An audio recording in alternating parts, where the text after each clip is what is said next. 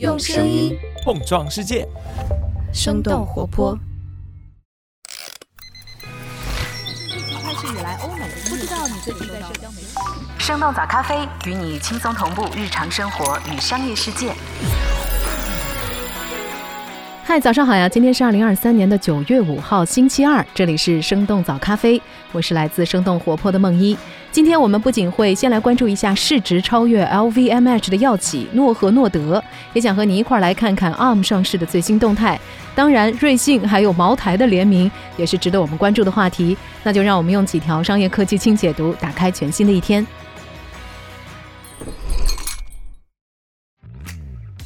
减肥药生产商诺和诺德超越 LVMH，成为欧洲市值最高的公司。九月一号，丹麦制药巨头诺和诺德的总市值超过了四千两百亿美元，取代法国奢侈品集团 LVMH 成为欧洲市值最大的上市公司。在此之前两年半的时间里，欧洲最大的上市公司一直都是 LVMH。目前，诺和诺德的总市值比丹麦一年的 GDP 还要多。诺和诺德公司成立于一九八九年，他们主要进行针对糖尿病、还有肥胖症等等慢性病药物的研发和生产。过去几年，诺和诺德凭借旗下的司美格鲁肽等等一系列的产品，赢得了市场的关注。《华尔街日报》的报道显示，诺和诺德今年减肥药销售额将达到六十一亿美元。由于诺和诺德产品在美国销售强劲，赚取了大量的美元，甚至已经影响到了丹麦货币的汇率。从二零二一年底到今年一季度，以诺和诺德为主的制药商已经将丹麦的国内生产总值增长推高了接近百分之二。不过，有经济学家在接受《华尔街日报》采访时表示，一个公司在国家经济当中所扮演的角色过于重要，会让整个国家的经济变得更加脆弱。ARM 与众多大型科技公司签约进行 IPO，估值在五百亿到五百五十亿美元之间。根据路透社九月二号的报道，苹果、英伟达、Google 和 AMD 等等科技公司已经同意参与到 ARM 的 IPO 当中。知情人士透露，英特尔、三星等等公司也同意作为投资者参与到这一次的发行。不过，此前曾经进行过谈判的亚马逊已经决定不再参与投资。路透社的分析认为，大型科技公司们之所以竞相投资 ARM，是因为他们希望加强和 ARM 的商业合作，增加竞争对手未来收购 ARM 的难度。《华尔街日报》的报道显示，虽然 ARM 的估值高于软银私有化时的价值，但是比上个月从愿景基金当中收购股份的时候要低。有分析人士对《华尔街日报》表示，ARM 在智能手机业务当中已经占据了主导地位，未来很难有更多的增长空间。尽管软银加大了在研发方面的投入，但是可能需要多年才能够获得回报。叮咚买菜二季度营收利润双双下降。九月一号，生鲜电商叮咚买菜发布了二季度财报，财报显示，叮咚买菜二季度的营收是四十八点四亿元，同比下降了百分之二十七，亏损也在扩大。叮咚买菜表示，去年由于疫情，特别是在上海，第二季度消费需求过高。随着消费者需求从去年的峰值恢复到了正常水平，订单量也有所减少。叮咚买菜在财报当中还给出了华东区域的多项经营数据，华东地区已经连续三个季度维持稳定盈利。今年五月，叮咚买菜暂停了川渝地区的业务。叮咚买菜创始人兼 CEO 梁昌林在财报会上表示。川渝地区整体业务比较小，短期之内难以盈利，所以选择了暂时退出。后续将会把重点放在现有的区域，在实现规模化盈利之后，会考虑扩展新的区域。小红书将关停电商业务，小绿洲。根据三十六氪九月四号的报道，小红书旗下的电商平台小绿洲发布用户告别信，表示由于业务调整，团队决定将在十月一号起停止运营，暂停销售，并且将商品下架。十月底，小绿洲会正式关闭。小绿洲是小红书去年年初推出的自营电商项目，上线初期的主营业务包括美妆、香氛，还有时尚家居等等品类。在户外露营话题火热之后，小绿洲转向了户外运动场景。在告别信当中，小红书表示关停小绿洲是因为在业务探索过程中没能实现满足大家户外需求的预期目标。今年以来，小红书在电商业务上开始加大决心，不仅将直播作为一级部门，还宣布了针对买手和商家所推出的千亿流量曝光扶持。第一财经的分析认为，小红书的电商体系和服务还不够完善。随着电商内容在小红书上占据的分量越来越多，还需要平衡内容和用户体验。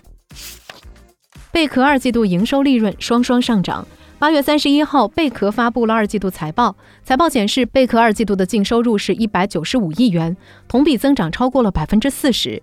整个上半年贝壳的交易总额突破了一点七五万亿元。二季度贝壳新房业务的净收入是八十七亿元，同比增长超过了百分之三十。同时，存量房的业务也有百分之十六的增幅。在财报发布的当天，贝壳还宣布延长此前股票回购计划的期限，并将上限从十亿美元提高到二十亿美元。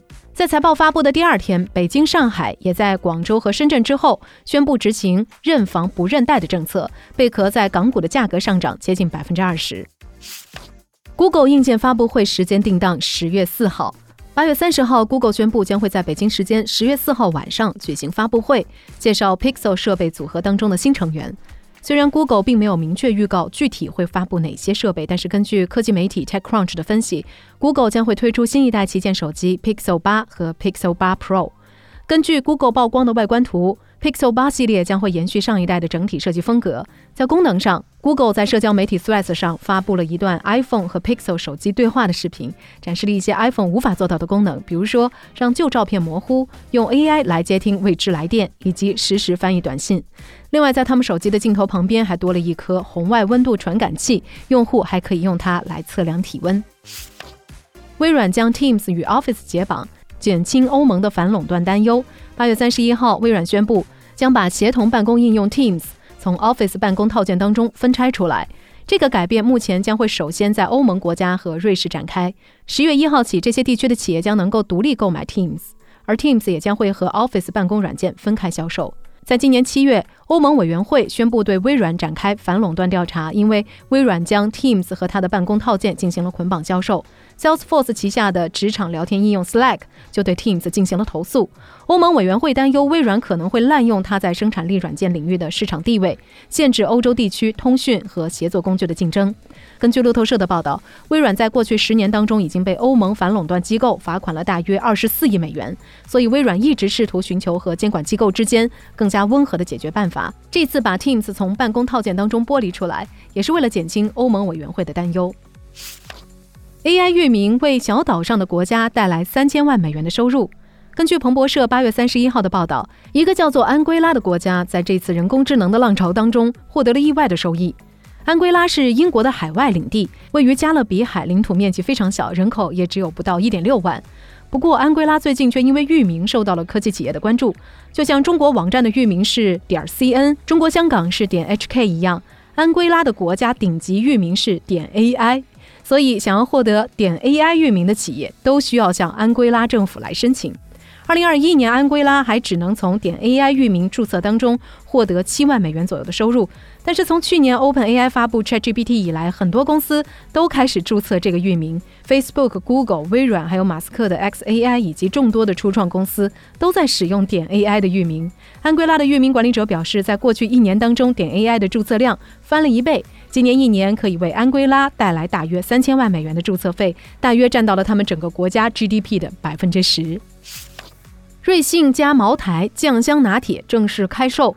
九月四号，瑞幸咖啡和贵州茅台的联名活动开启，正式推出了酱香拿铁。不过，为了方便制作，瑞幸使用的是白酒风味厚乳，店里并没有茅台产品的出现。最终产品的酒精度数也是低于零点五度，而这款白酒风味后乳是由宁夏塞上乳业生产，这也是瑞幸咖啡的供应商之一。第一财经认为，茅台所看重的是瑞幸自带的流量以及海量的年轻消费群体，茅台想要通过合作来扩大自身在年轻消费群体当中的品牌影响力。近些年来，白酒企业跨界不断，在咖啡、冰淇淋、巧克力，甚至是香水等等品类上，都能够见到知名白酒品牌的身影。我们早咖啡也在七月份的节目当中分析过，为什么让年轻人爱上这口白酒有那么难。当然，说到这儿，我们也很好奇，想问问你，你会想要去尝试一下瑞幸的酱香拿铁吗？你还见过哪些令人印象深刻的联名呢？欢迎在我们的评论区和我们一块来聊聊吧。这就是我们今天的节目了。我们其他的成员还有监制泽林，声音设计 Jack，实习生亏亏。感谢你收听今天的生动早咖啡，那我们就下期再见。